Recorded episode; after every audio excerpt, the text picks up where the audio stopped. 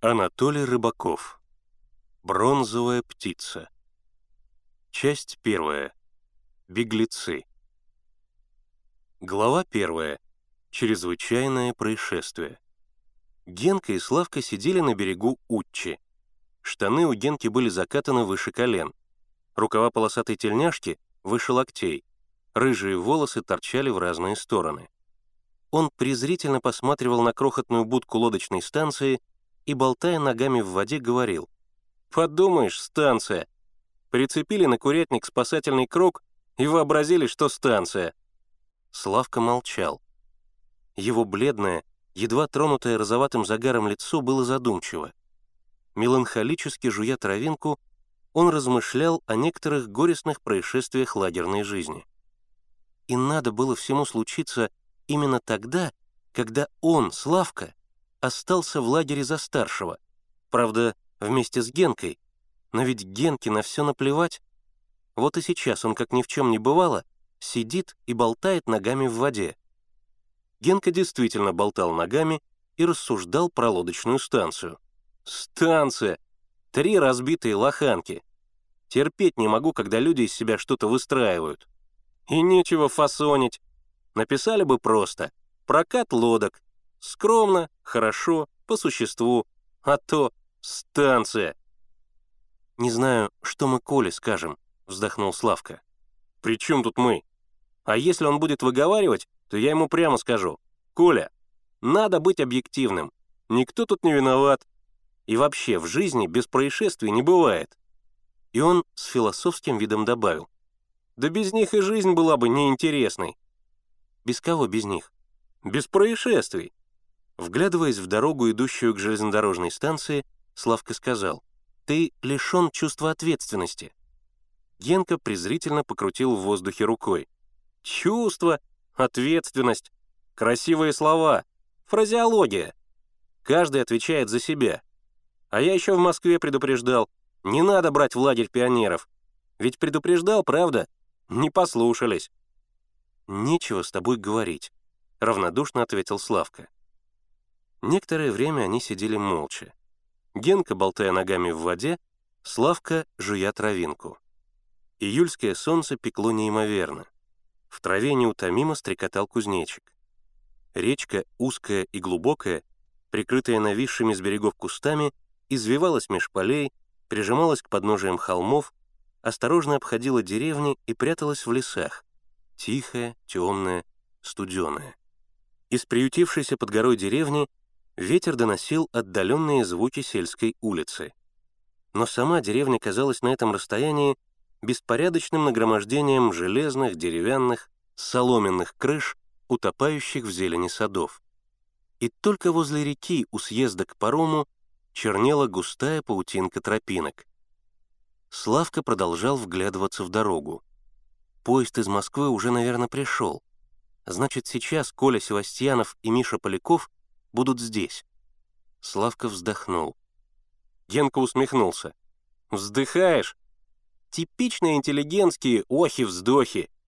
Эх, Славка, Славка, сколько раз я тебе говорил!» Славка встал, приставил ладонь козырьком к колбу. «Идут». Генка перестал болтать ногами и вылез на берег. «Где?» «Хм, действительно идут. Впереди Миша. За ним «Нет, не Коля. Мальчишка какой-то. Коровин. Честное слово, Коровин. Беспризорник бывший. И мешки тащит на плечах. Книги, наверное». Мальчики вглядывались в маленькие фигурки, двигавшиеся по узкой полевой тропинке.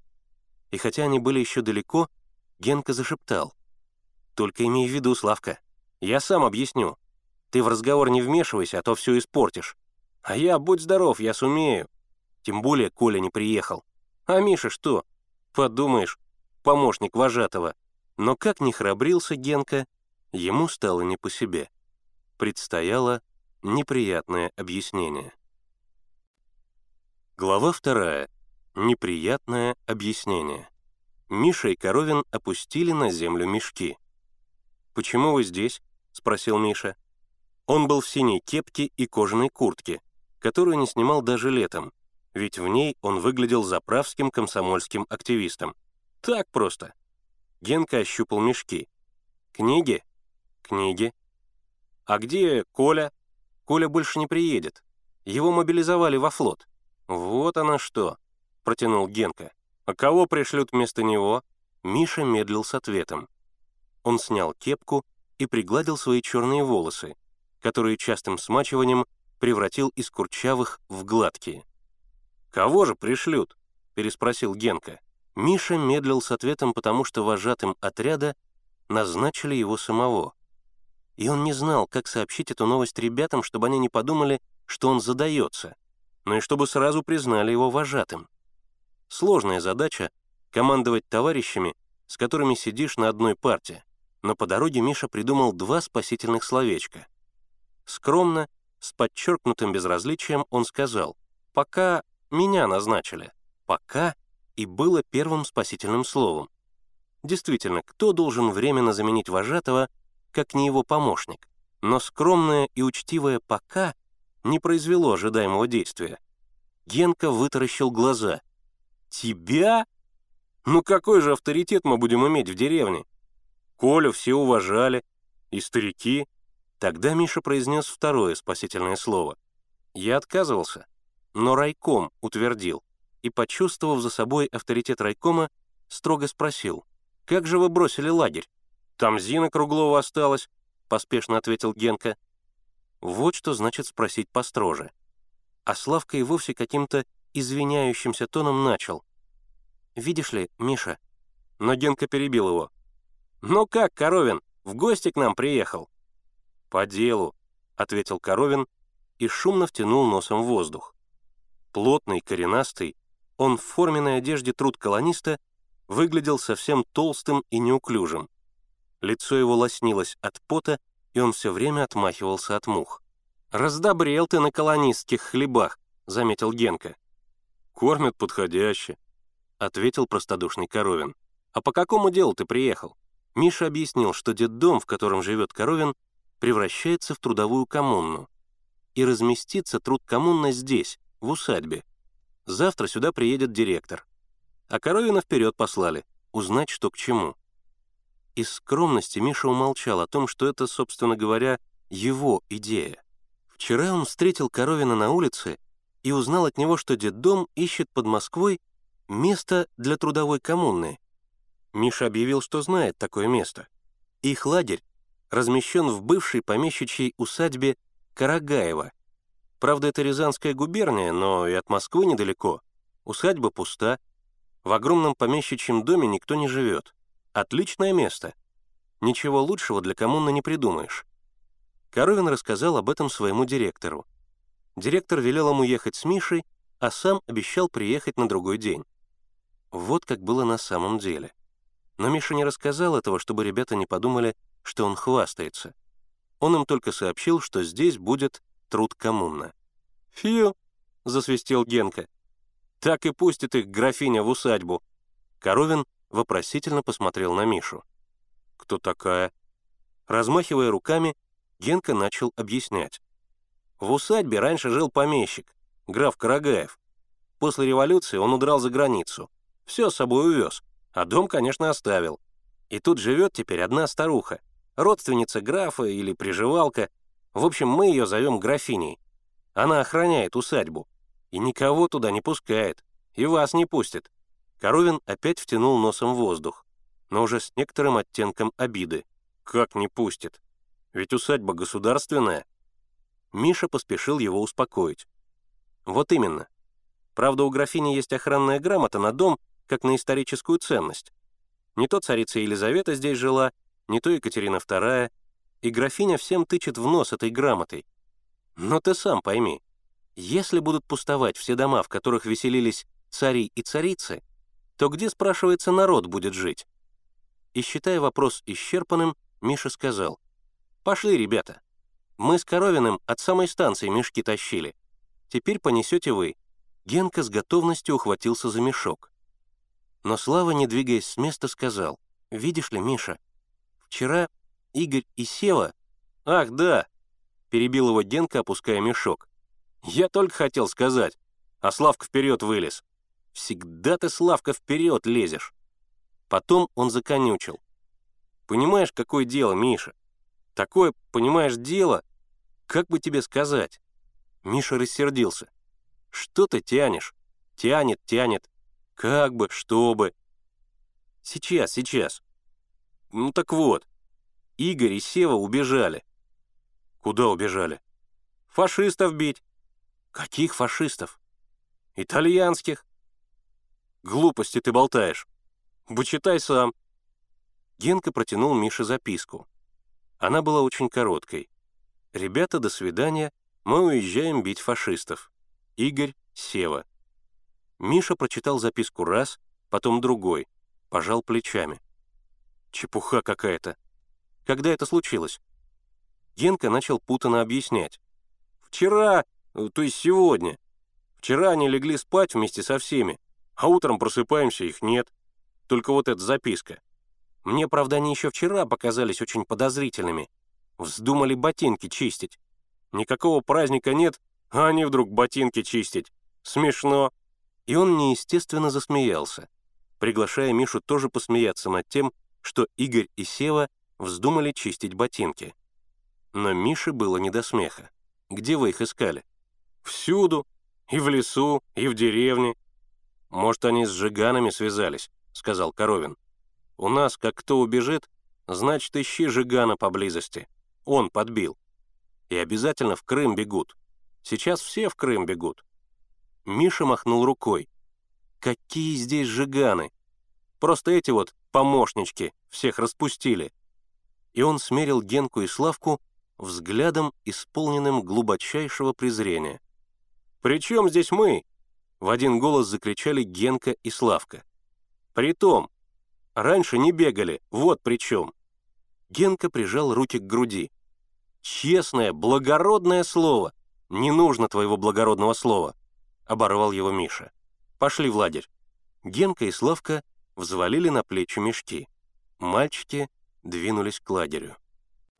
Глава третья. Усадьба. Тропинка, по которой шли мальчики, велась полями. Генка болтал без умолку. Но разговаривать он умел только размахивая руками.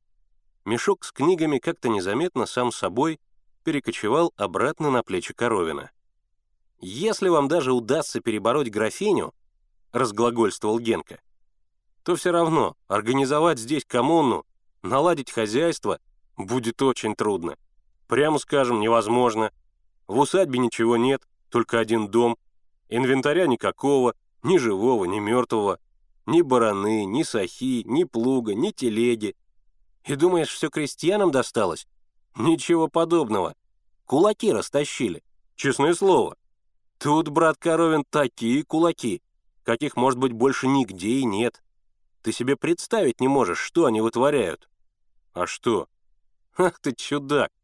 Ведь мы сюда приехали, чтобы организовать пионерский отряд, а все против нас. Во-первых, кулаки, во-вторых, религия, в-третьих, несознательность родителей. Не пускают ребят в отряд.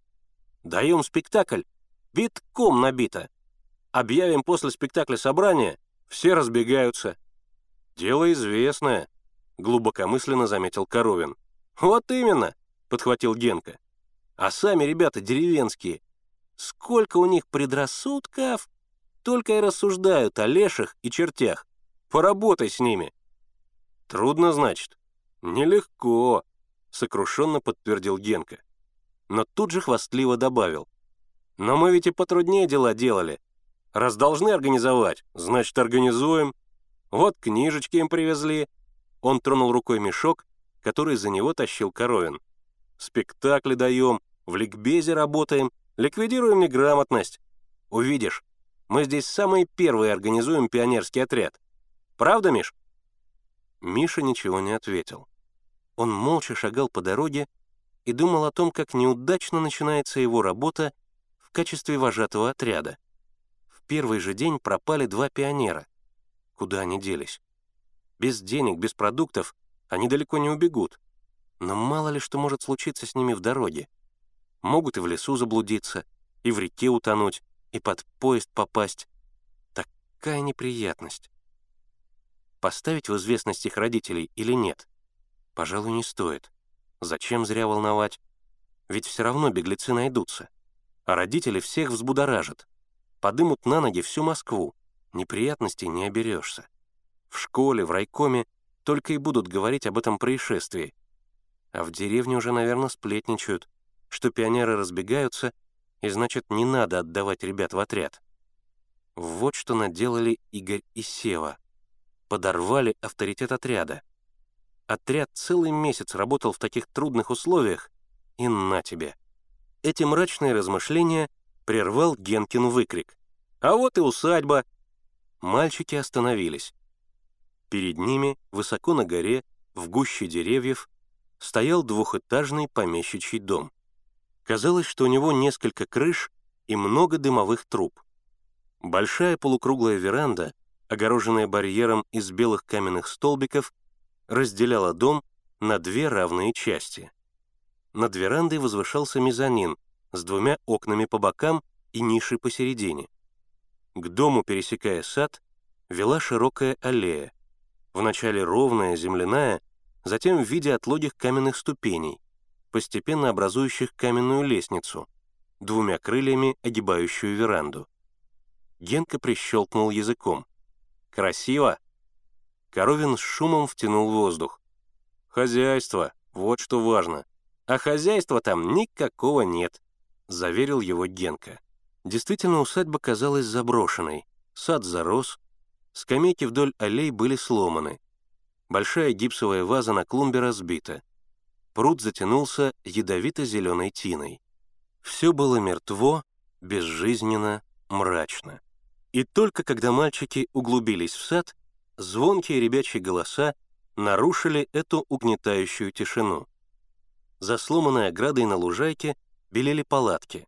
Это и был лагерь. Ребята бежали навстречу мальчикам. Впереди Зина Круглова. На своих толстых коротких ногах она бегала быстрее всех. Глава четвертая. Отряд. Собственно говоря, здесь был не весь отряд, а только 15 ребят, самых старших. Из них 9 комсомольцев. Остальные будут вступать в комсомол этой осенью, но называли они себя отрядом. А как же еще? Три палатки стояли под деревьями по окружности лужайки. В середине высилась мачта с развивающимся в воздухе вымпелом. В стороне горел костер. На двух треногах лежала палка, порядком обгоревшая. Возле костра хлопотали дежурные, варили обед. Сильно пахло подгоревшим молоком. «Все в порядке», — быстрой скороговоркой докладывала Зина. «Письмо краснофлотцам отправили. Занятия в ликбезе вчера провели. Пришло 8 человек вместо 12. А насчет Игоря и Севы они...» Зина кивнула на Генку и Славку. «Наверное, уже тебе рассказали». При упоминании об Игоре и Севе ребята загалдели — всех перекричал Борька Баранов. Он совсем не рос, его по-прежнему звали Бяшкой. Но он стал ужасным борцом за правду. Ему казалось, что если бы не он, Бяшка, то в мире воцарились бы ложь и несправедливость. И он громче всех закричал. «Они убежали из-за Генки!» «Что ты врешь, Бяшка несчастная!» — возмутился Генка. Но Миша велел Бяшке рассказывать. Как всегда, когда он боролся за правду, Бяшка начал очень торжественно. «Я расскажу всю правду. Мне незачем прибавлять и выдумывать. Ближе к делу», — поторопил его Миша. Бяшкино предисловие могло затянуться на добрых полчаса. «Так вот», — продолжал Бяшка, — «когда мы легли спать, то начали разговаривать. Это было после спектакля «Смерть фашизму». Игорь и Сева сказали, что надо не спектакли ставить, а фашистов громить, чтобы не убивали коммунистов. Тогда Генка начал над ними смеяться. «Поезжайте, поезжайте бить фашистов, а мы посмотрим». Игорь разозлился и сказал, «Захотим и поедем». Тогда Генка говорит, «Захотите, захотите». Такой был разговор.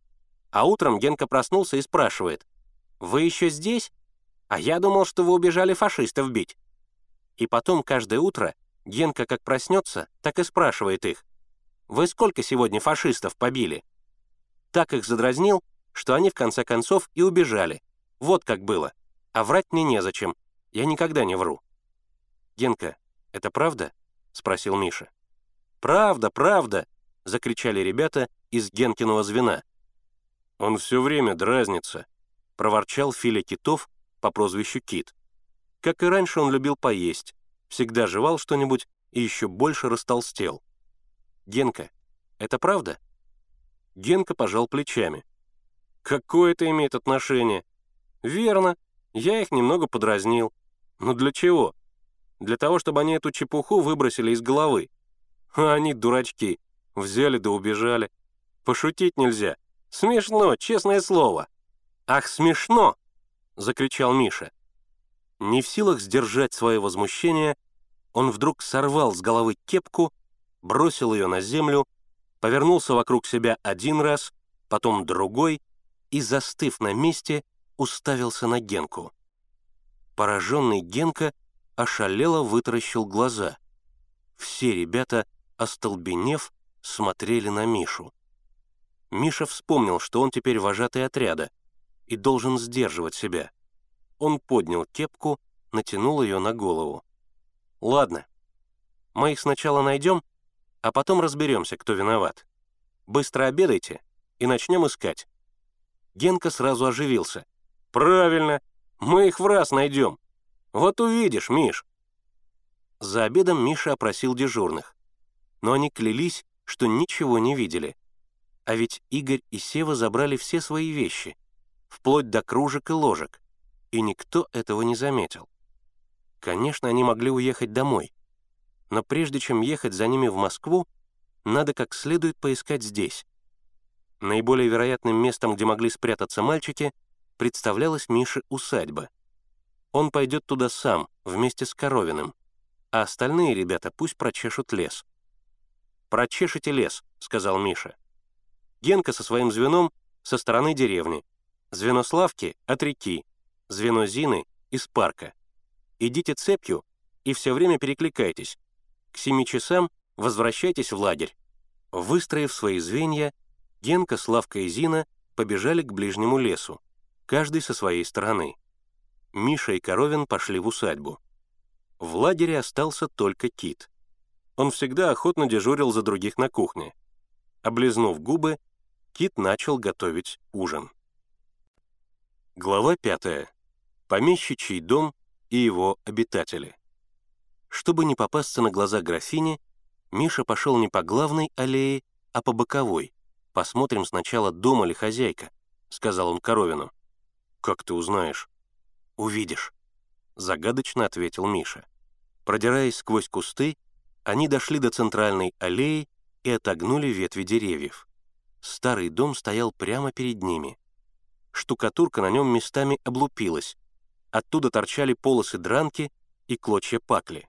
Разбитые стекла в окнах были заменены фанерой, обрезанной простой пилой, с неровными краями и кое-как прибитой. Иные окна и вовсе были заколочены досками, разными по размеру и толщине. «Дома», — с досадой прошептал Миша. В ответ на вопросительный взгляд Коровина Миша глазами показал ему на мезонин.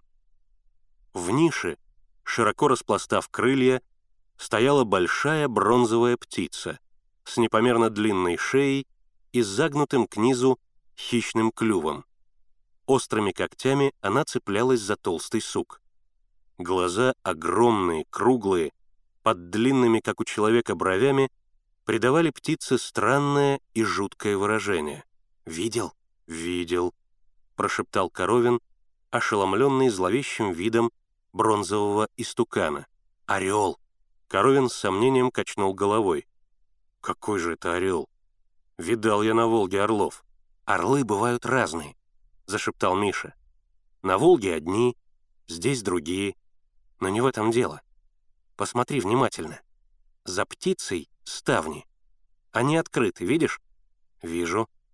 «Ну вот, раз ставни открыты, значит, графиня дома. Как только она уезжает в город, то закрывает ставни, а приезжает — открывает. Понял? Только имей в виду, это секрет. Никому не рассказывай».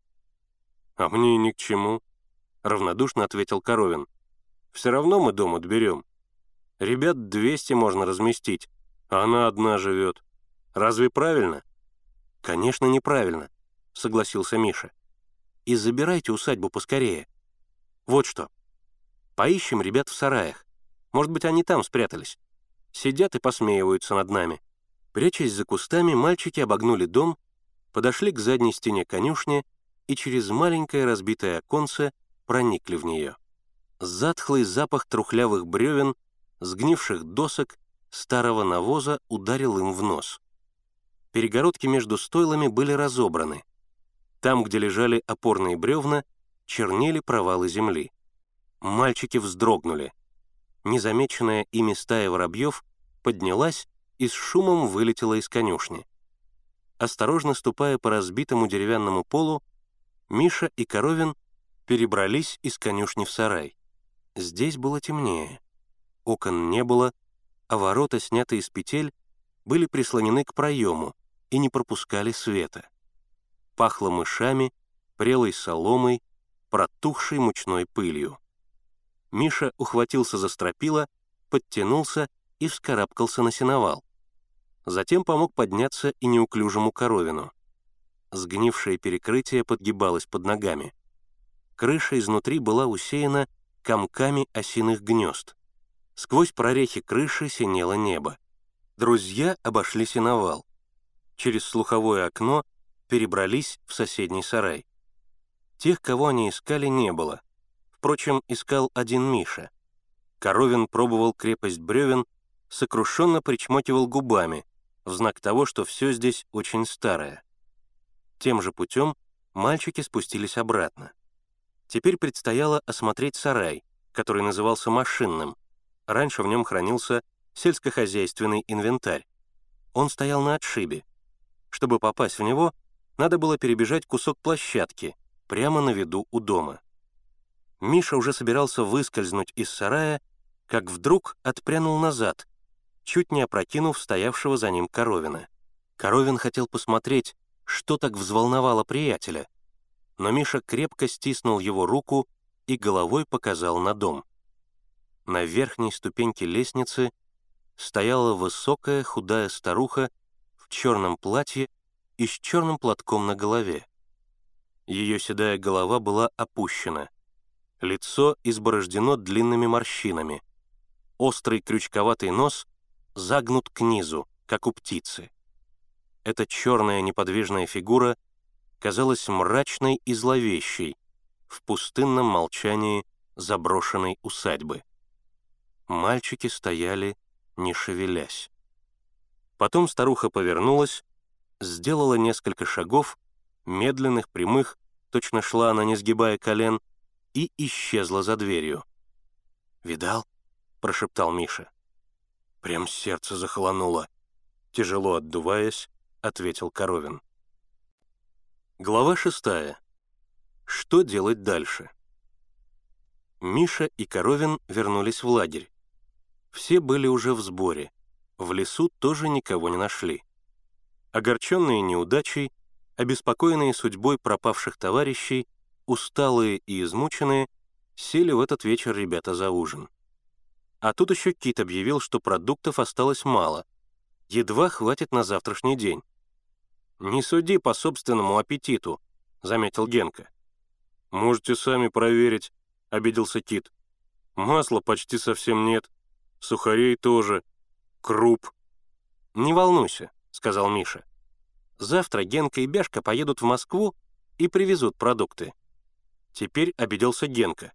«Все Генка и Генка. Думаешь, приятно таскаться по такой жаре с мешками? Да еще выпрашивать у родителей продукты. Тех дома нет, те не приготовили. Клянчишь, клянчишь. «Ничего не поделаешь», — сказал Миша. «Не будет же нас кормить государство. Ведь наше государство только восстанавливается. А родителям тоже трудно. В московских семьях размещено 10 тысяч детей с Поволжья. Кроме того, каждый москвич отчисляет дневной заработок в пользу голодающих. Понимать надо». Он многозначительно поднял вверх ложку и посылаю тебя, потому что у тебя есть опыт». Запихивая в рот кашу, Генка самодовольно ухмыльнулся.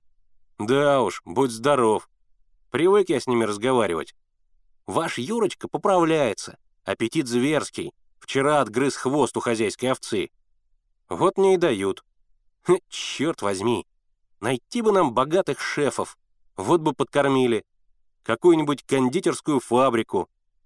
Лучше бы колбасную, вздохнул Кит и, представив себе, как шипит на сковородке жареная колбаса, зажмурил глаза от удовольствия. Ребята кончили ужинать, но все еще сидели у костра. Дежурные мыли посуду. Кит, шевеля губами, пересчитывал кульки с мукой, его толстое лицо выражало озабоченность, как и всегда, когда глаза видели, а руки ощупывали что-либо съестное. Генка и Бяшка готовили мешки и сумки для сбора продуктов. Вернее, готовил их Бяшка. Генка же давал ему руководящие указания, а сам в это время осматривал свой знаменитый портфель. Хотя и потрепанный, этот портфель был настоящий, кожаный, со множеством карманчиков и отделений и блестящими никелированными замками. Генка им очень гордился. Отправляясь в Москву за продуктами, он всегда брал его с собой. Генке казалось, что портфель производит большое впечатление на родителей. Чтобы усилить это впечатление, Генка, разговаривая, клал портфель на стол и с важным видом щелкал замками. «Действует неотразимо», — говорил Генка про свой портфель. «Если бы не портфель, весь отряд давно бы помер с голоду». А в то время как Генка упражнялся со своим портфелем, Генкин спутник должен был таскать мешок с продуктами. «Вот что, Генка», — сказал Миша, — «родителям Игоря и Севы ничего не говори, а постарайся дипломатично выяснить, не приезжали ли Игорь и Сева в Москву. Все выясню, не беспокойся. Только осторожно, а то разволнуешь родителей. Сказал, не беспокойся. Мамаши и не догадаются. Я спрошу так, между прочим. Как ты спросишь? Я даже не спрошу, а так это безразлично скажу. Ваш Игорь собирается приехать к вам. А зачем? Помыться в бане? Кто тебе поверит? Ага, тогда я скажу так. Он должен приехать в Москву за книгами. Это ничего. Ну вот, продолжал Генка. А если он в Москве, то мамаша скажет, ведь он уже дома. А я скажу, да, удивительно, значит, он меня опередил. Потом спрошу, а где он? Она скажет, играет на заднем дворе. Тогда я вежливо попрощаюсь, выйду на задний двор и закачу этому Игорю такую плюху, что он подпрыгнет до четвертого этажа. «Драться, пожалуй, не надо», — заметил Слава. «Драться, конечно, не надо», — согласился Миша. «Но проучить их придется. Я сам бы поехал, но он презрительно посмотрел на Славку. «Не на кого лагерь оставить. Пусть уж едут Генка и Бяшка». Бяшка вдруг объявил. «Я, конечно, поеду, но предупреждаю. Если Генка заставит меня таскать мешок, а сам будет своим портфелем размахивать, то я все брошу и уеду. Вот, прямо заявляю». «Когда я заставлял тебя одного таскать?» С негодованием возразил Генка. «Всегда заставляешь!» — закричали все, кто ездил с Генкой за продуктами. «Спокойно», — сказал Миша. «Таскать будете одинаково. Только не проспите поезд. А мы завтра отправимся в деревню. Пора уже клуб закончить». Некоторое время все сидели молча, усталые после забот и треволнений сегодняшнего дня. Костер горел ярким пламенем. Сухие ветки трещали в огне. Искры взвивались в воздух и пропадали в темной вышине ночи. «Тише!» — прошептала вдруг Зина. Все замолчали и обернулись к лесу. Хрустнула ветка. Зашелестели листья деревьев. Точно слабый ветерок пробежал по ним. Послышался чей-то вздох. Миша сделал рукой знак «всем сидеть на месте», поднялся и замер, вглядываясь в темный лес, прислушиваясь к странным звукам. Неужели Игорь и Сева наконец вернулись. Глава седьмая. Васька Жердяй. Но это были не Сева и не Игорь. К костру подошел Васька Жердяй, высокий парнишка в белой рубахе и узких холщовых штанах, едва прикрывавших острые худые колени. Прозвали его Жердяем, потому что был он высок для своих лет, очень худ и тощ. Он жил с матерью и старшим братом Николаем на самом краю деревни, в полуразвалившейся избушке. Отец его погиб в германскую войну. Жердяй больше других деревенских ребят дружил с комсомольцами, и они любили его. Он был добр, услужлив, правда, верил в чертей и прочую ерунду, но зато знал хорошо лес, реку и очень интересно рассказывал всякие истории и небылицы. Старший брат Жердяя Николай был плотник и помогал ребятам устраивать клуб. «Ты, Жердяй», — разочарованно протянул Миша. «Я?» Жердяй присел к костру и дружелюбно улыбнулся. В мелькающих тенях костра его большая голова с неровно подстриженными, видно тупыми ножницами, белобрысыми космами, казалась еще всклокоченнее, чем обычно. Он веточкой подгреб угли к костру и сказал, «На деревне, говорят, у вас два пионера пропали?» «Ерунда!» — делано безразличным голосом ответил Миша. «Найдутся». Жердяй с сомнением покачал головой. «Не скажи. Если на Галыгинскую гать забредут, так могут и не вернуться». Заинтересованные словами жердяя, ребята теснее окружили костер. «Что за гать такая?» — спросила Зина. «Гать-то? Дорога лесная. Гать — дорога из хвороста, а иногда из бревен. Строится обычно на болоте», — пояснил Славка. «Верно», — подтвердил жердяй. «Из хвороста. И на болоте построена. Только давно. Ею никто и не пользуется». Генка нетерпеливо спросил. Что ты хочешь рассказать про эту самую гать? Про Галыгинскую? А то, что если попали ваши ребята на Галыгинскую гать, так могут и не вернуться. Утонут? Спросила Зина Круглова. Жердяй покачал головой. Утонуть не утонут, а увидят старого графа и помрут. «Опять ты басни рассказываешь», — усмехнулся Генка. «Не надоело выдумывать?» «Не выдумываю я», серьезно ответил Жердяй. «Все истинная правда. Старики рассказывают. Там граф с сыном закопаны. Прямо в гате. Царица приезжала сюда. Давно, еще до Наполеона. Вот царица приехала и казнила графа с сыном. Охранить не позволила. Велела прямо в грязь закопать, на гате, чтобы все по ним ездили. Так они там закопанные и лежат. «А наши ребята здесь при чем?» — спросил Миша. «Вот слушай. Значит, старый граф с сыном там закопаны. Только не похоронены они, как полагается. Вот и томятся их души. Никак не попадут ни в рай, ни в ад». «Ох и умора!» — закричал Генка. «Бабьи сказки!» Коровин недовольно заметил. «Дай послушать, что человек говорит». «Томятся, значит, их душеньки», — строго и печально продолжал Жердяй так и стонут под гатью, так и стонут. Я сам туда ходил, слышал. Старый граф этак глухо стонет, постонет, да перестанет. А молодой громко, точно плачет, ей-богу. «Страшно!» — прошептали сестры Некрасовы и опасливо посмотрели на лес. Но им сделалось еще страшнее, и они придвинулись ближе к костру. Жердяй глухим, монотонным голосом, подражая старикам, продолжал. А в самую глухую полночь старый граф выходит на гать. Старый, борода до колен, белый весь, седой. Выходит и ждет. Увидит прохожего человека и говорит ему, «Пойди, — говорит, — к царице, и скажи, пусть, мол, похоронят нас по христианскому обычаю, сделай милость, сходи». Так это просит слезно, да жалостливо, а потом кланяется, а вместо шапки снимает голову, держит ее в руках и кланяется, стоит без головы и кланяется. Тот, кто хошь, испугается, с места не сдвинешься от страху. А старый граф кланяется, голову в руках держит и идет на тебя. А прохожему главное что?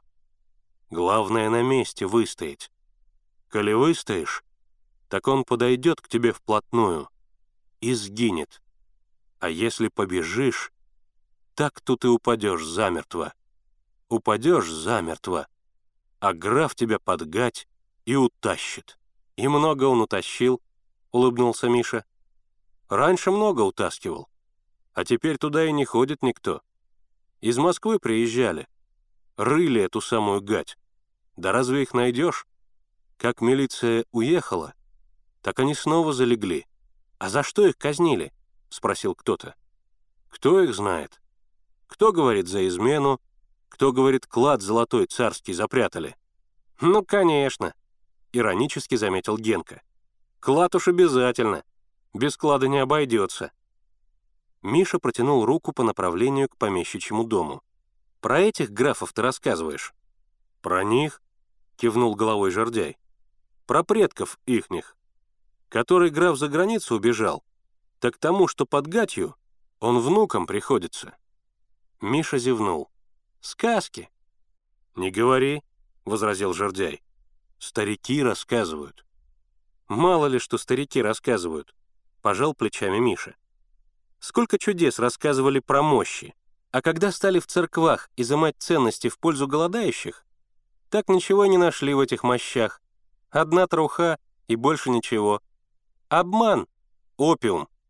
Затуманивают вам мозги, и все». Потом Миша посмотрел на свои часы. Хотя он носил их на руке, но они были переделаны из карманных, такие большие, что даже рукава рубашки не могли их закрыть. Пол девятого. «Давай отбой», — приказал Миша гарнисту. В ночной тишине громко прозвучал горн. Прощаясь с жердяем, Миша сказал, «Завтра мы придем клуб оборудовать. Так ты сходи с ребятами в лес и наруби еловых веток. Мы ими клуб украсим». «Можно», — согласился жердяй. «А книжки принесете?» «Обязательно?» и попроси Николая, чтобы он тоже пришел. Поможет нам закончить сцену и скамейки». «Придет», — уверенно ответил жердяй. Белая рубашка мелькнула среди деревьев. Послышался хруст ветвей. Все стихло. «Как он не боится ходить ночью по лесу один?» — сказала Зина. «А чего бояться?» — хвастливо возразил Генка. «Я ночью куда угодно пойду, хотя бы даже на эту дурацкую гать. «Ложись лучше спать», — сказал Миша. «А то завтра к поезду опоздаешь». Все разошлись по палаткам. Некоторое время слышались смех и возня. Миша в последний раз обошел лагерь, проверил посты. Останавливаясь у палаток, он громко говорил. «А ну, давайте заснем». Наконец лег и Миша. Все стихло. Луна освещала спящий лагерь. Но спали не все — Часовые ходили по поляне, сходились у мачты и снова расходились в разные стороны. Миша лежал и думал о том, куда могли деваться Игорь и Сева, и что предпринимать, если их завтра не окажется в Москве. Славка терзался тем, что ребята сбежали именно тогда, когда он оставался за старшего. Девочки прислушивались к тишине ночного леса и, вспоминая рассказ Жердяя про Галыгинскую гать, боязливо натягивали на себя одеяло. Коровин размышлял о том, что усадьба, в общем, подходящая для труд коммуны. А старуха, хоть и страшная, но директор детдома Борис Сергеевич так ее шуганет, что она сразу образумится. Генка как лег, так и заснул. Бяшка лежал и уже заранее негодовал при мысли, что Генка будет размахивать портфелем, а его заставит таскать мешок с продуктами и он придумал справедливый и гордый ответ Генке и злорадствовал при мысли, как опешит Генка, когда увидит, что он, Бяшка, взял с собой вместо одного два мешка, чтобы им тащить поровну. Дольше всех ворочался Кит. Он прикидывал, какие продукты привезут завтра из города Генка и Бяшка, и что из этого можно будет сварить. Наконец, в мечтах о завтраке уснул и Кит. Глава восьмая. Николай, брат Жордяя. Миша проснулся.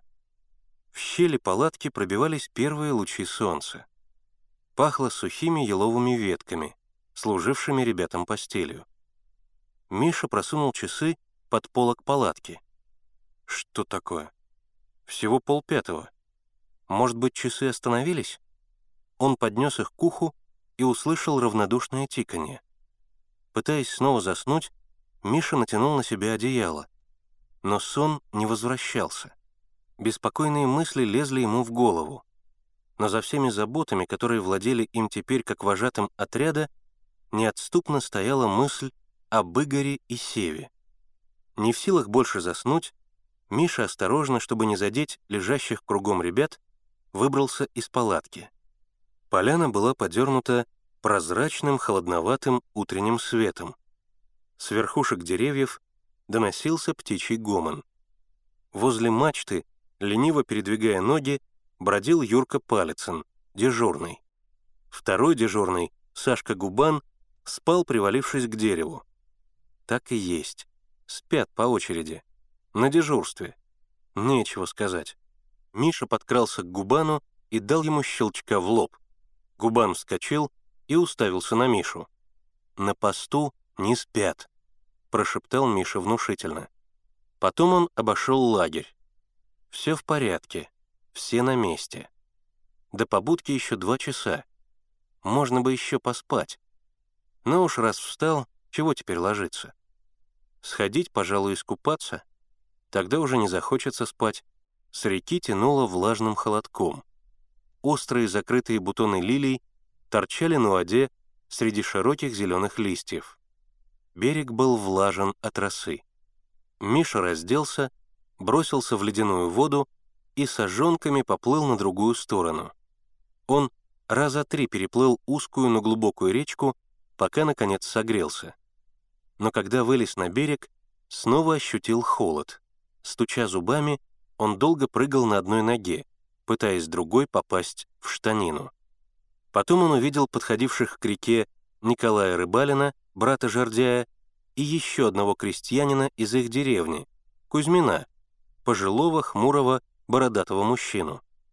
Они шли к маленькой бухточке, где неподвижно покоилось на воде несколько простых деревенских лодчонок. Увидев Мишу, Николай заулыбался и приветливо махнул ему рукой. Это был человек лет 25. В накинутой на плечи старой солдатской шинели без хлястика Высокий, худой, костлявый.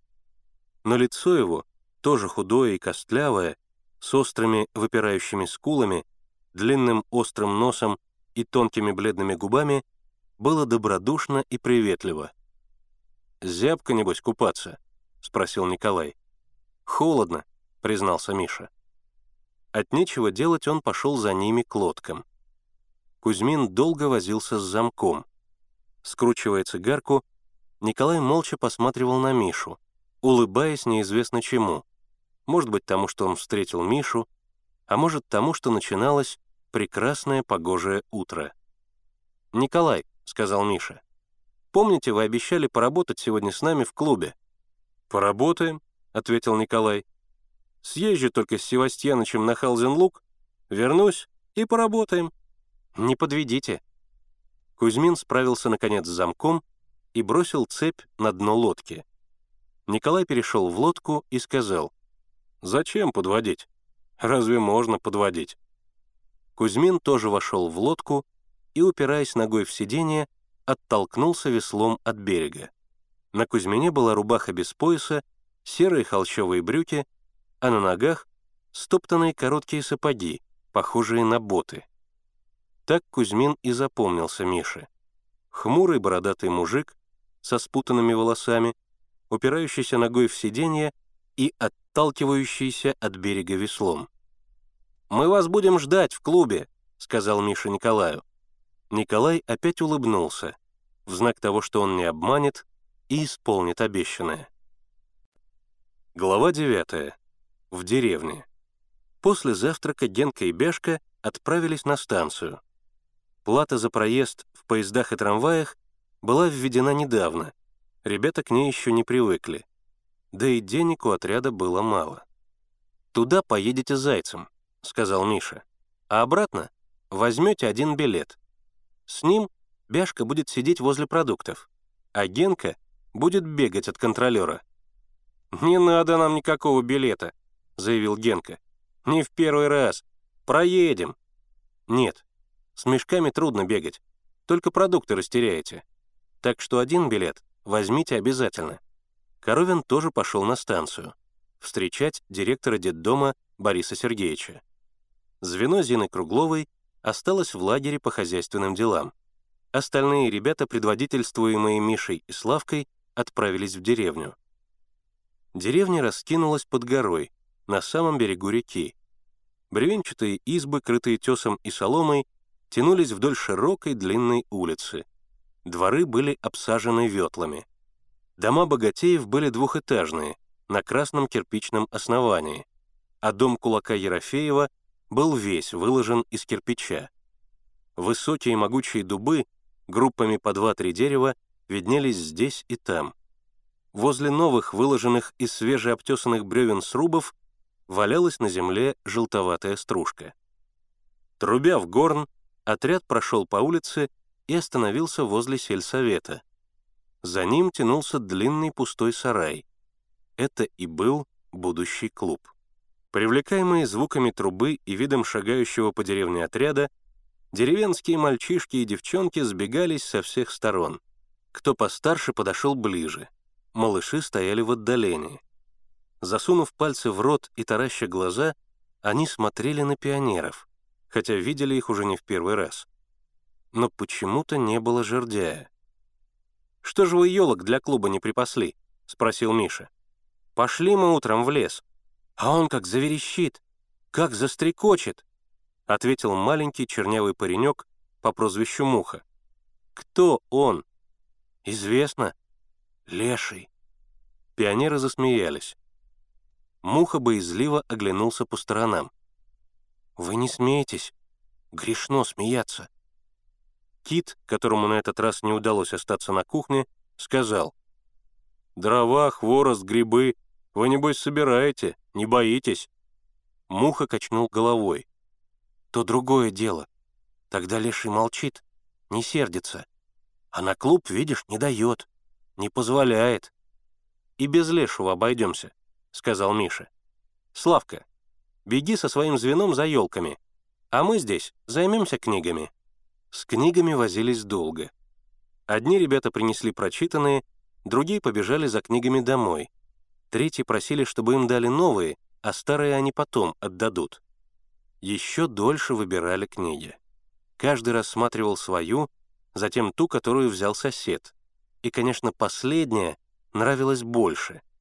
Книги с картинками брали охотно, а от антирелигиозных отказывались.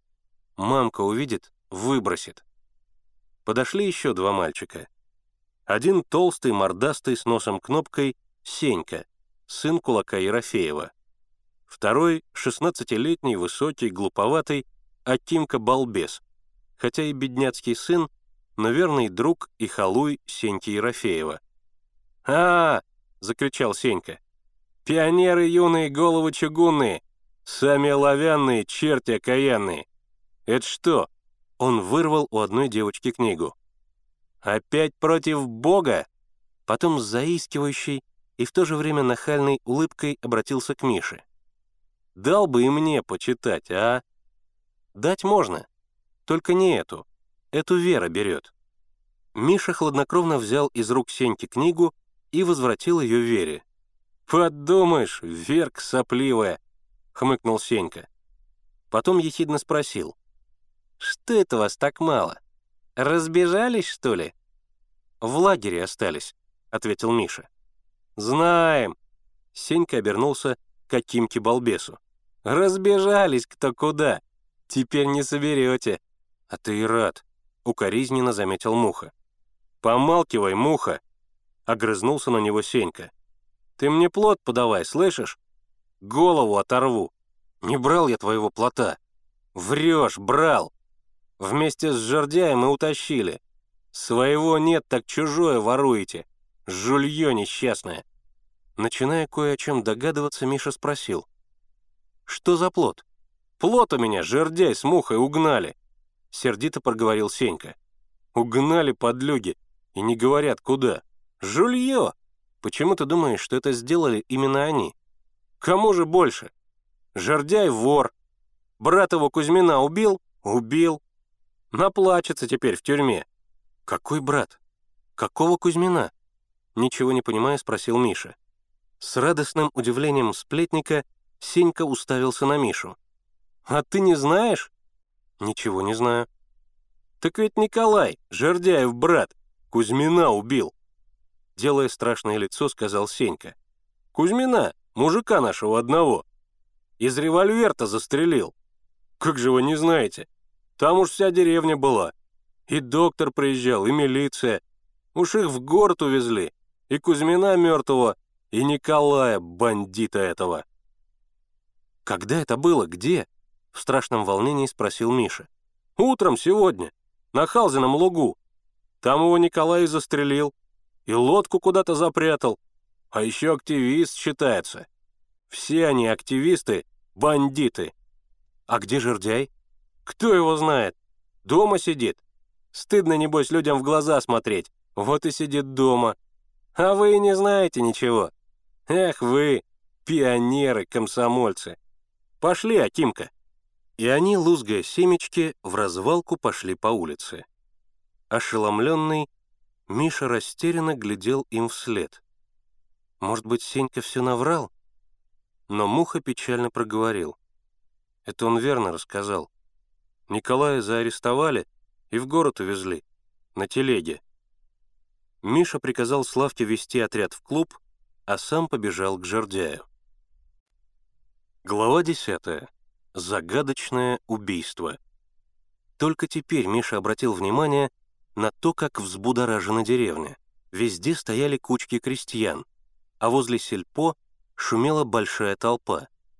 И потому, как люди волновались, было очевидно, что говорят они именно об этом загадочном убийстве. А оно было загадочным. Трудно поверить в то, что Николай убил Кузьмина. Как мог этот добрый, приветливый человек убить? Ведь всего несколько часов назад Миша видел Николая и Кузьмина, разговаривал с ними. Они как живые стояли перед его глазами. Николай в потертой солдатской шинели без хлястика, Кузьмин в старых ботах, веслом отталкивающий лодку от берега. И это тихое утро, первые лучи солнца, свежий холодок реки, лилии меж зеленых листьев. Нет, Николай не виноват. Недоразумение, ошибка. И зачем ему было убивать Кузьмина? Миша никак не мог в это поверить и с каким злорадством говорил Сенька Ерофеев. Все активисты — бандиты. Рыбалины жили на краю деревни, в покосившейся избе под соломенной крышей. Концы тонких стропил торчали над ней крест-накрест. Два крохотных оконца падали на заваленку. Дверь из грубо сколоченных досок вела в холодные сени, где висели хомуты и уздечки, хотя ни лошади, ни даже коровы у рыбалиных не было — они были безлошадники, наибеднейшие крестьяне. «Здравствуйте», — сказал Миша, входя в избу. Мать Жордяя Мария Ивановна, худая женщина с изможденным лицом, раздувала на загнетке огонь под черным чугунным горшком. Не разгибая спины, она обернулась на Мишин голос, тупо посмотрела на него и снова отвернулась к печке. Жордяй тоже с безучастным видом посмотрел на Мишу и отвернулся. На земляном, плотно убитом полу виднелись закругленные следы метелки. Грубый деревянный стол был испещрен светлыми полосками от ножа, которым его скоблили.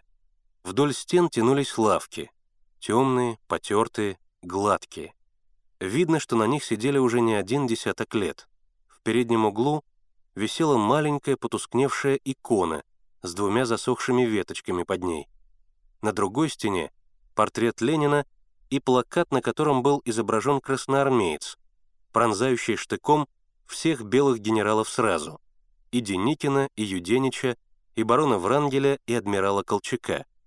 Красноармеец был большой, а генералы маленькие, черненькие, они смешно барахтались на острие штыка. «Чего в клуб не идешь?» — спросил Миша, присаживаясь рядом с Жердяем. Жердяй посмотрел на спину матери и ничего не ответил. Миша кивнул головой на дверь. «Пойдем. Николая нашего арестовали», — сказал Жердяй, и губы его задрожали. «Я слыхал», — ответил Миша. Я их утром видел. Они в лодку садились. И Николай, и Кузьмин. Ворочая ухватом горшок в печи, Мария Ивановна вдруг сказала. Может, они и поспорили там, не знаю. Только не мог его Николай убить. Он и муху не тронет.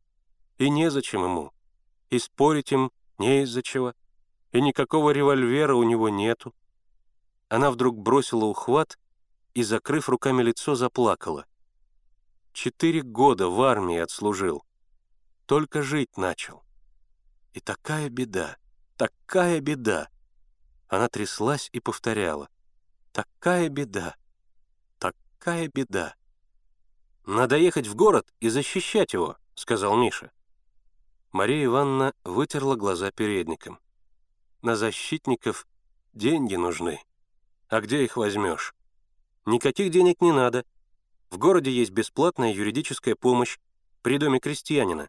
И вообще, Николая оправдают. Вот увидите». Мария Ивановна тяжело вздохнула и снова принялась за свои горшки и ухваты. Миша глядел на ее сгорбленную спину, худую, натруженную спину батрачки, на безмолвного жердяя, на убогую обстановку нищей избы, его сердце сжималось от жалости и сострадания к этим людям, на которых свалилось такое неожиданное и страшное горе. И хотя Миша ни секунды не сомневался, что Николай невиновен, и его оправдают, он понимал, как тяжело теперь Марии Ивановне и Жердяю. Сидят одни в избе, стыдятся выйти на улицу. Никто к ним не ходит. Спрашивает его милиционер. Снова заговорила Мария Ивановна. «Ты убил?» «Нет, не я». «А кто?» «Не знаю». «Как же не знаешь?» «А так, не знаю. Обмерили мы лук, я и ушел». «А почему один ушел?» «А потому что Кузьмин на Халзан пошел». «Что за Халзан?» — спросил Миша. «Речушка тут маленькая», — объяснил Жордяй. «Халзан называется». Ручеек вроде. Ну и лук, Халзин. Мария Ивановна продолжала свой рассказ. Вот и говорит ему Николай. Кузьмин на Халзан пошел. Верши там у него расставлены. А я уж как стал к деревне подходить, гляжу, за мной бегут. Говорят, Кузьмина убили. Побежали мы обратно. Действительно, лежит Кузьмин. Стрелял-то кто? Не знаю. А лодка где? Не знаю. А милиционер говорит, Ловок ты, брат, сочинять. Нет того, чтобы разобраться. Миша пытался себе представить и Лук, и убитого Кузьмина, и Николая, и толпу вокруг них, и милиционера. А может быть, поблизости орудуют бандиты? Миша подумал об Игоре и Севе. Ведь и их могли бандиты пристукнуть. Вот что делается. Миша не хотел оставлять Жердяя и Марию Ивановну одних. Но Коровин со своим директором уже, наверное, пришли со станции. Надо идти в лагерь. «Вы только ни о чем не беспокойтесь», — сказал он, вставая. «Все разъяснится. Николай не сегодня-завтра вернется домой. Да его и взяли в город как свидетеля». «Нет уж», — вздохнула Мария Ивановна. «Не скоро ее, правду-то, докажешь». Глава одиннадцатая. Графиня. Директор детского дома Борис Сергеевич оказался высоким, сутуловатым, еще молодым человеком в красноармейской гимнастерке, кавалерийских галифе и запыленных коричневых сапогах. Но он был в очках. Это удивило Мишу. Военная, да еще кавалерийская форма, и вдруг очки. Как-то не вяжется. Очки придавали молодому директору строгий и даже хмурый вид — он искоса и, как показалось, Миша неодобрительно посмотрел на палатки. Точно ему не нравился и лагерь, и вообще все. Мишу это задело. С того дня, как его назначили вожатым, он стал очень чувствителен. Ему казалось, что взрослые относятся к нему снисходительно, не так, как к настоящему вожатому отряда. Не глядя на Бориса Сергеевича, Миша продолжал выговаривать Зене за то, что ее звено запоздало с обедом. Хоть Борис Сергеевич и директор, а он, Миша, тоже вожатый отряда и начальник этого лагеря. Впрочем, по дороге в усадьбу Миша убедился, что директору вообще все здесь не нравится. Борис Сергеевич зыркал по сторонам глазами и так многозначительно молчал, что Миша начинал себя чувствовать виноватым в том, что усадьба запущена. Они вышли на главную аллею и сразу увидели графиню. Старуха неподвижно стояла на террасе, подняв кверху голову, в той самой позе, в какой ее уже видели мальчики, когда прятались в конюшне.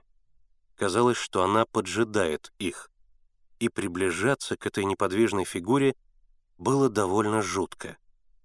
Они остановились у нижних ступенек террасы, но старуха к ним не спустилась. И так они все молча и неподвижно стояли. Старуха наверху, а директор с мальчиками внизу. Борис Сергеевич спокойно, со знакомым уже Мише неодобрением смотрел на старуху. На ее обрамленное седыми волосами лицо с крючковатым носом и грязно-пепельными бровями. И Миша видел, как под действием его взгляда все беспокойнее становится графиня. Ее большие круглые глаза с волнением и ненавистью смотрят на пришельцев. И чем больше наблюдал Миша эту сцену, тем больше нравились ему уверенность и спокойствие Бориса Сергеевича. И странно, Коровин тоже держался так, точно этой старухи и не было здесь вовсе. А когда приходил сюда с Мишей, так сердце захолонуло.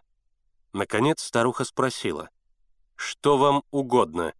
Будьте любезны спуститься», — ответил Борис Сергеевич голосом педагога, убежденного, что ученик обязательно выполнит его приказание. Старуха сделала несколько шагов и остановилась, но опять же двумя-тремя ступеньками выше Бориса Сергеевича и мальчиков. Потом она надменно проговорила. «Слушаю вас». Ответа не последовало. Борис Сергеевич точно не видел старухи. Миша был восхищен его выдержкой. Вот что значит настоящий руководитель. Ничего не говорит, не произносит ни слова, а приказывает. Вот кому следует подражать. И только тогда, когда графиня сделала еще несколько шагов и очутилась на одной ступеньке с Борисом Сергеевичем, он сказал, «Я директор Московского детского дома номер 116. Разрешите узнать, кто вы?» «Я хранительница усадьбы», — объявила старуха. «Прекрасно», — сказал Борис Сергеевич. «Есть предположение организовать здесь детскую трудовую коммуну. Я бы хотел осмотреть дом». Старуха вдруг закрыла глаза. Миша испугался. Ему показалось, что она сейчас умрет. Но ничего со старухой не случилось. Она постояла с закрытыми глазами, потом открыла их и сказала, «Этот дом — историческая ценность. Я имею на него охранную грамоту». «Покажите», — сухо проговорил Борис Сергеевич. Старуха вытащила из-под платка бумагу, подержала ее в руках и протянула Борису Сергеевичу. Тот взял и, по своему обыкновению недовольно морщась, начал читать. Подавшись вперед и скосив глаза, Миша из-за плеча Бориса Сергеевича тоже заглянул в бумагу. В левом углу стоял большой расплывшийся штамп, точно наляпанный фиолетовыми чернилами. Текст был напечатан на пишущей машинке. Сверху крупно «Охранная грамота». Ниже обыкновенными буквами. Удостоверяется, что жилой дом в бывшей усадьбе Карагаева, как представляющий историческую ценность, находится под охраной государства. Всем организациям и лицам использовать дом без особого на то разрешения гупнар-образа воспрещается. Нарушение охранной грамоты рассматривается как порча ценного государственного имущества и карается по законам республики. Зам зав губернским отделом народного образования Серов. И затем следовала мелкая, но длинная подпись этого самого Серова. «Все правильно», — сказал Борис Сергеевич, возвращая бумагу. «И все же здесь будет организована коммуна. Не извольте мне приказывать». Старуха вскинула голову. «И попрошу больше не беспокоить». Она повернулась, поднялась по лестнице и скрылась за высокой дубовой дверью. Борис Сергеевич обошел усадьбу, осмотрел сарай, конюшни, сад, пруд и расстилающиеся за усадьбой поля. И Коровин тоже долго и внимательно смотрел на поля. Потом Борис Сергеевич сказал, «Под самой Москвой и помещики сохранились. На шестом году революции. Удивительно».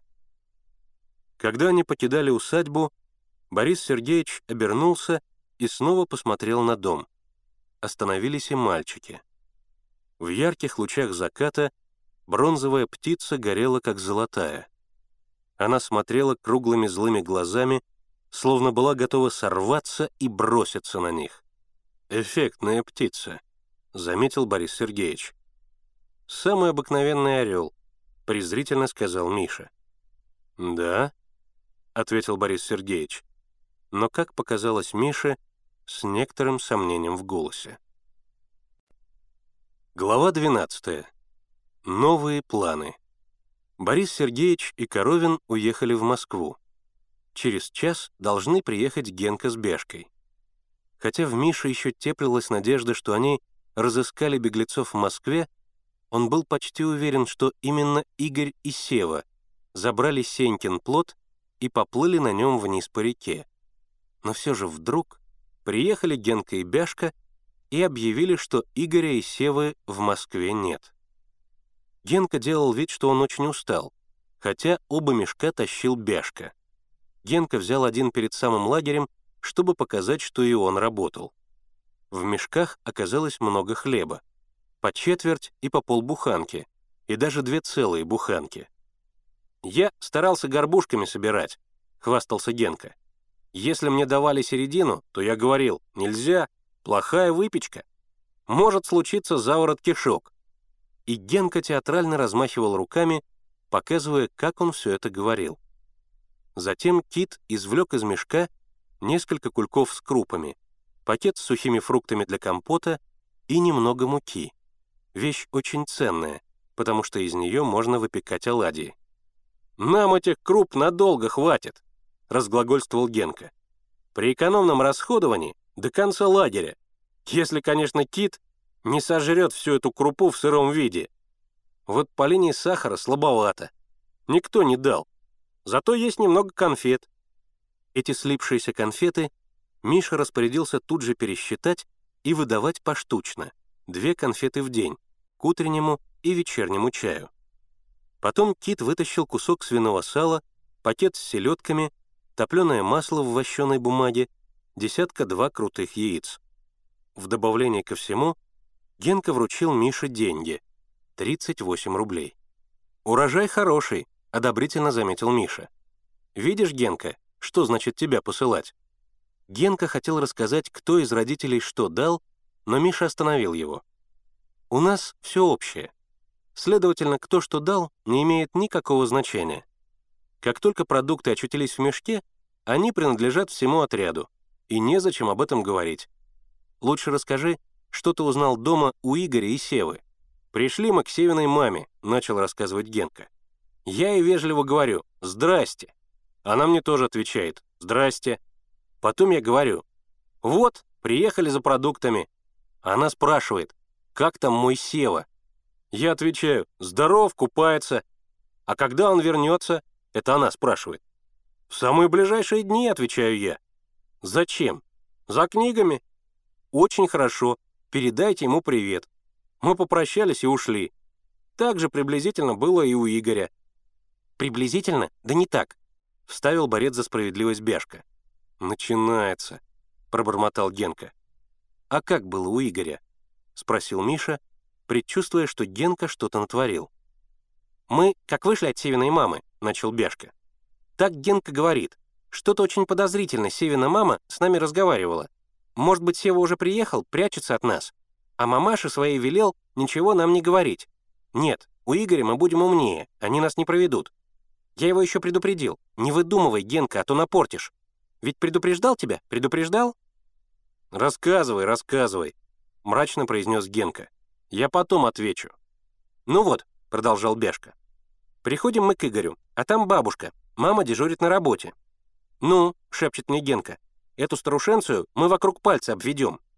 Я попытался его удержать, но Генка меня не слушает и говорит, «Здрасте, мы к Игорю». А бабушка отвечает, Игоря нет, он в лагере. Тогда Генка подмигивает ей и говорит, «Вы нас не бойтесь, мы тоже из лагеря сбежали. А теперь нам надо посоветоваться с Игорем, как действовать дальше». Бабушка хлопает на нас глазами, видно, что ничего не понимает, а Генка все свое. «Давайте, — говорит, — побыстрее своего Игоря, нам тоже некогда». Старушка сначала онемела, глотает воздух, потом как завопит. «Батюшки, значит, наш Игорек сбежал из лагеря. Куда же это он? Да где же это он? Что теперь делать? Надо поскорее матери сообщить. Надо сейчас же в милицию бежать. Верно, Генка? Так ведь было?» «Ладно, ладно, рассказывай». Тут, конечно, Генка перетрусил, стал говорить, что нарочно соврал. Я тоже стал доказывать, что Генка просто пошутил.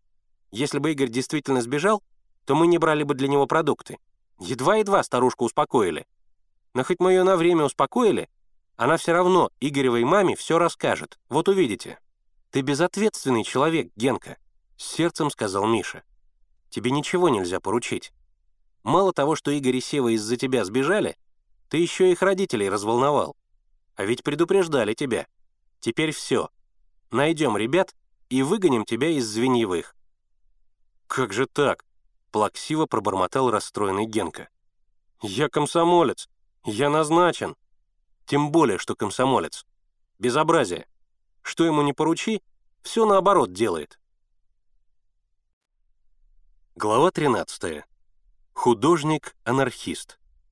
Итак, беглецов надо искать на реке. Ясно, они уплыли на Сенькином плоту. И, конечно, вниз. Какой им смысл подниматься против течения? На чем же гнаться за ними? Готового плота нет, да и движется плот слишком медленно. Значит, надо плыть за ними на лодке. Ее можно достать на лодочной станции. Но ведь лодочник заломит такую цену, что никаких денег не хватит. Есть еще лодки у некоторых крестьян, но кто даст? Особенно нравилась Мише одна лодка, хотя и четырехвесельная, и нелепо раскрашенная, но небольшая, быстроходная и легкая.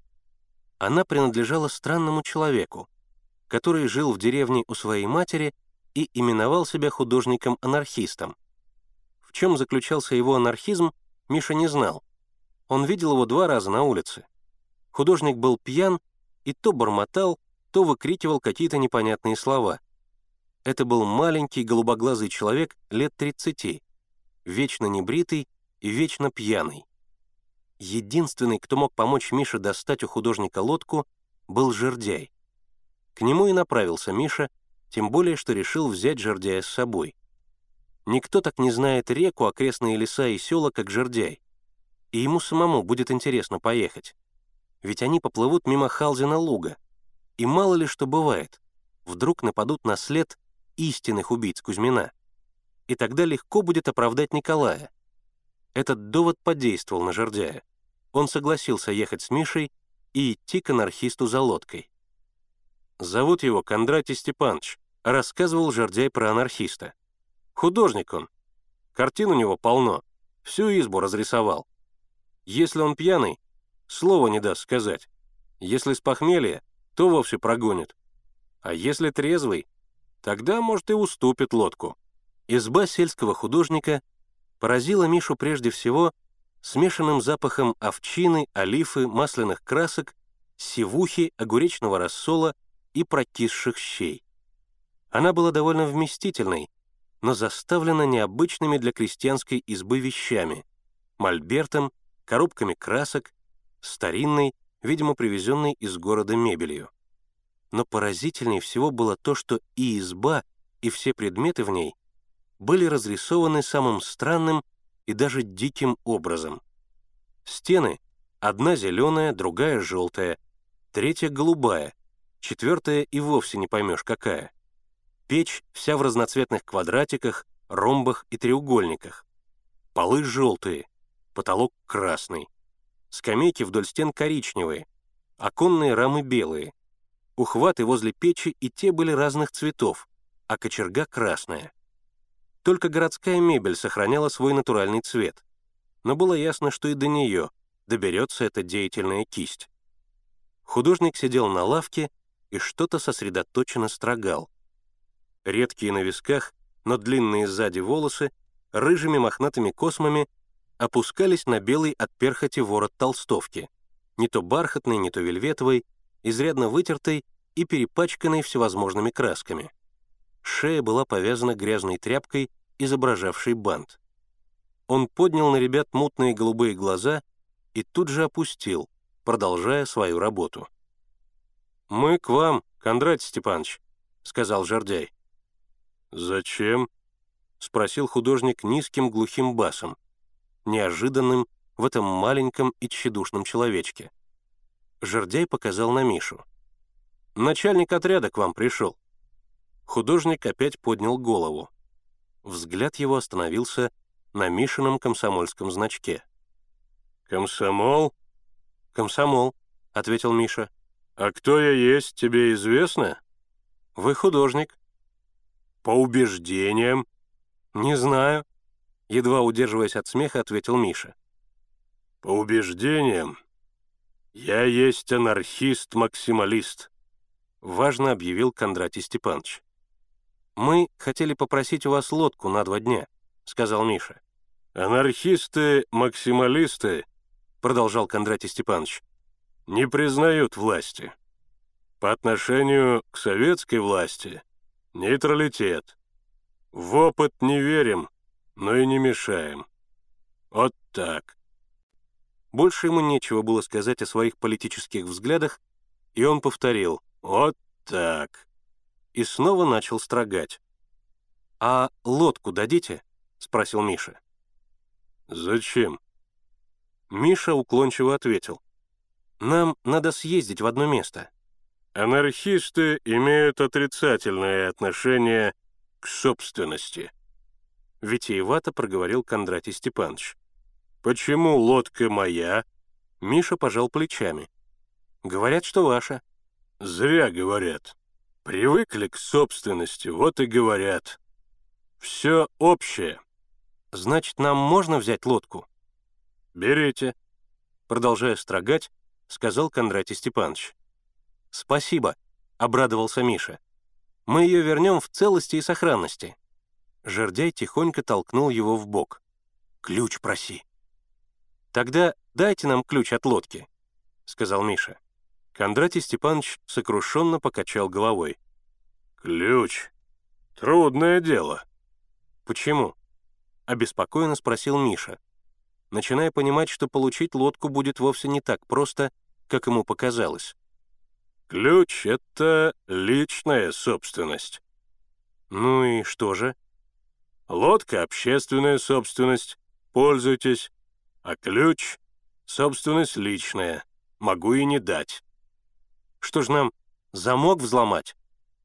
Кондратий Степанович скорбно покачал головой. «Экспроприация. Нельзя без общества». «А мы всем отрядом», — нашелся Миша. Кондратий Степанович еще печальнее качнул головой.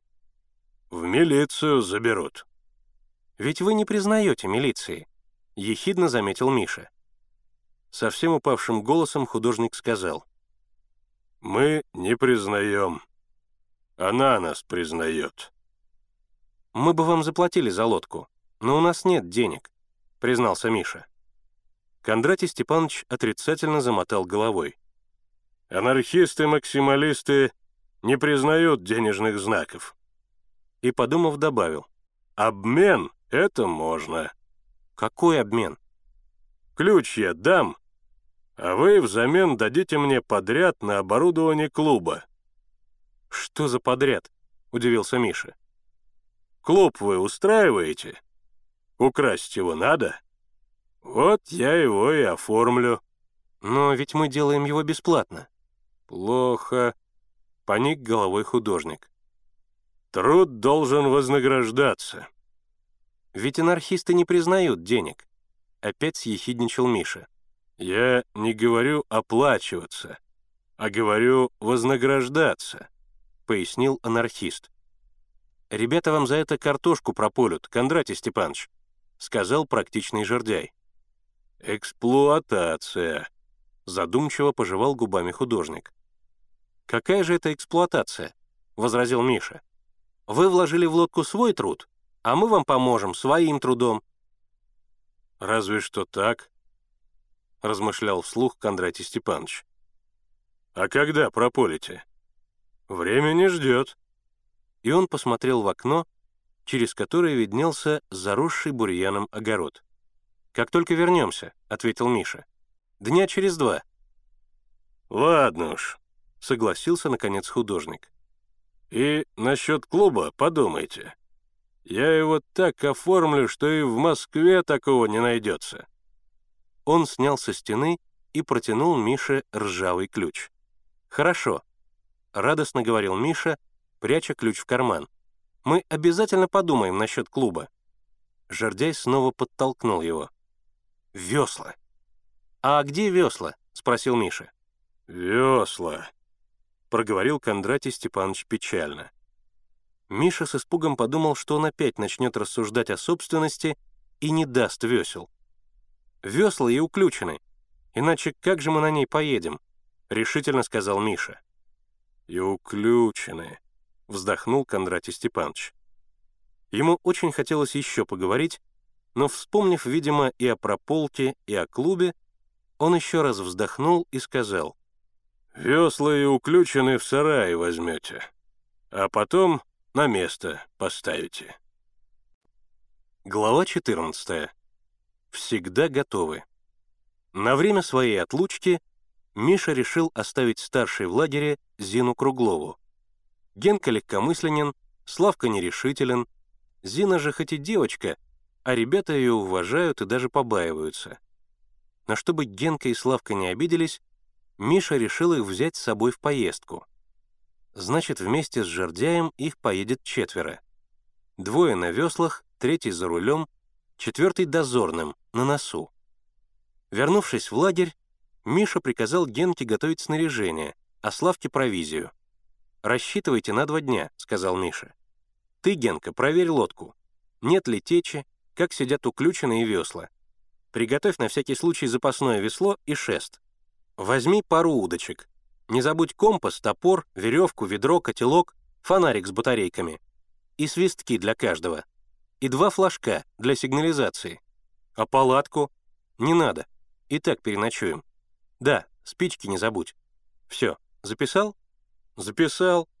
Генка подвел под списком жирную черту. Миша повернулся к Славке. «Теперь ты, Славка. Продукты возьмешь в двух мешках, на случай, если разделимся попарно. Каждому кружку, ложку, нож. Продукты — одну буханку хлеба, лапши на две варки, крупы какой-нибудь тоже на две варки, немного масла, чай, восемь штук конфет. Все. Генка зароптал. «Голодать будем! А яйца, сало? Надо здесь ребятам побольше оставить. А мы наловим рыбы. Не забудь соль. Можно картошки взять», — предложил Славка. «Верно», — согласился Миша. «И учти, никаких бумажных пакетов, только из материи. Вообще, все снаряжение надо подогнать так, чтобы ничего не скрипело, не болталось. А главное, не звякало и не брякало. Понятно? Ты, Генка, смажь уключены и возьми с собой кусок холстины. Может быть, придется обвязать весла для бесшумности. «Не беспокойся, Миш», — заверил Генка. «Все будет сделано как нельзя лучше».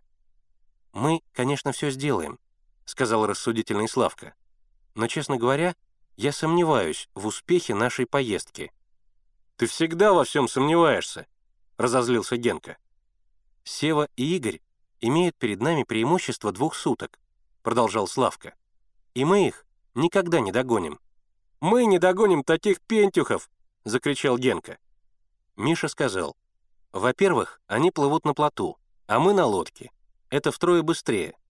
Во-вторых, они делают много остановок, и продукты им надо купить, и маршрут они плохо знают, и дрыхнут, наверное, до полудня. И, наконец, в-третьих, не вечно же они собираются плыть по реке. Где-то они должны остановиться и пересесть на железную дорогу. Значит, в этом месте они оставят плот. Мы этот плот увидим, и по этому следу будем их искать». «Понятно теперь», — насмешливо заключил Генка. «А если непонятно, то сиди здесь и вари с китом кашу». К вечеру все было готово. Снаряжение и продукты сложены в лодку, а сама она, проверенная и смазанная, подведена ближе к лагерю, и возле нее поставлены часовые. Отплытие было назначено на 4 часа утра. Чтобы не опоздать, Жердяй остался ночевать в лагере.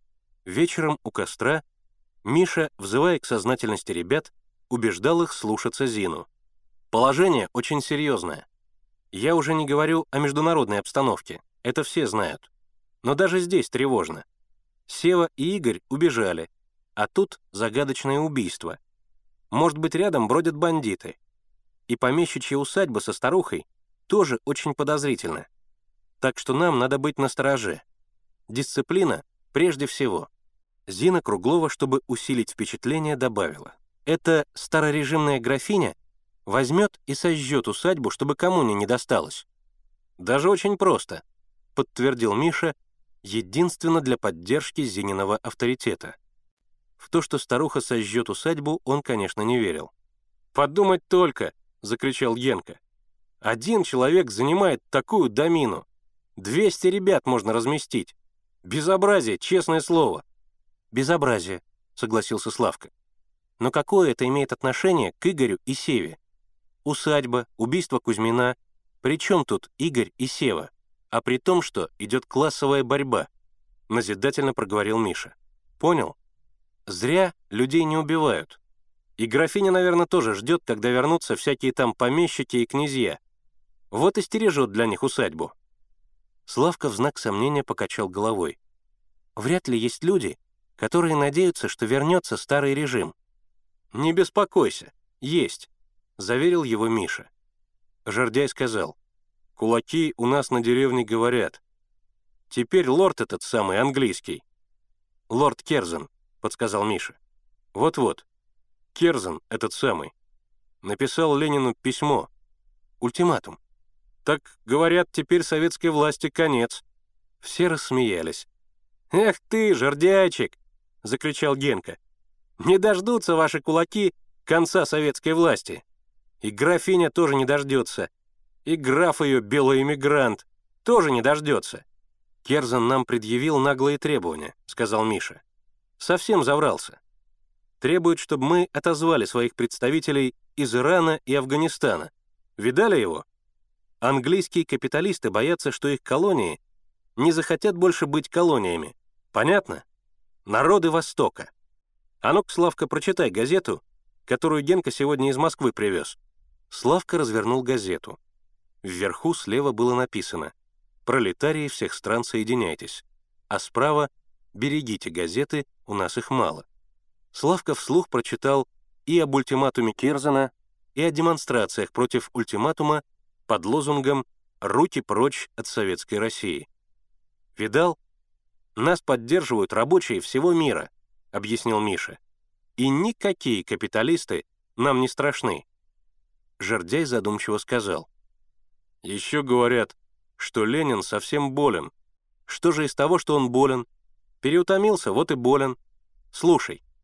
Миша взял у Славки газету и громко прочитал. «Резолюция рабочих госзнака. Дать Владимиру Ильичу трехмесячный отпуск и потребовать от него точного исполнения предписаний врачей, дабы он мог восстановить свои силы на благо трудящихся. «Понятно?» — сказал Миша, свертывая газету. «Ленин отдохнет и выздоровеет, так что пусть ваши кулаки не радуются». Неожиданная мысль пришла ему в голову, и он сказал, «Знаете что, ребята, сейчас все пишут Ленину, давайте и мы напишем». Все удивились что они могут написать Ленину. А Миша уже увлекся своей идеей. Забыв, что он твердо решил быть таким же спокойным и невозмутимым, как директор детского дома Борис Сергеевич, он вскочил и, размахивая руками, сказал, «Напишем, чтобы он скорее выздоровел». «Правильно», — поддержал его Генка, — «все пишут». Зина Круглова сказала, «Если даже Ильич не прочтет нашего письма, то ему о нем расскажут и ему будет приятно, что все о нем помнят, любят и желают ему здоровья. И ребята, крича и перебивая друг друга, сочинили такое письмо Владимиру Ильичу Ленину. «Дорогой Ильич, мы, юные пионеры и комсомольцы, шлем тебе горячий пролетарский привет. Мы хотим, чтобы ты скорее выздоровел. Мы хотим бороться за рабочее дело так же, как боролся и ты всю свою жизнь. Мы всегда готовы защищать и укреплять советскую Россию. Выздоравливай скорее, дорогой наш Ильич.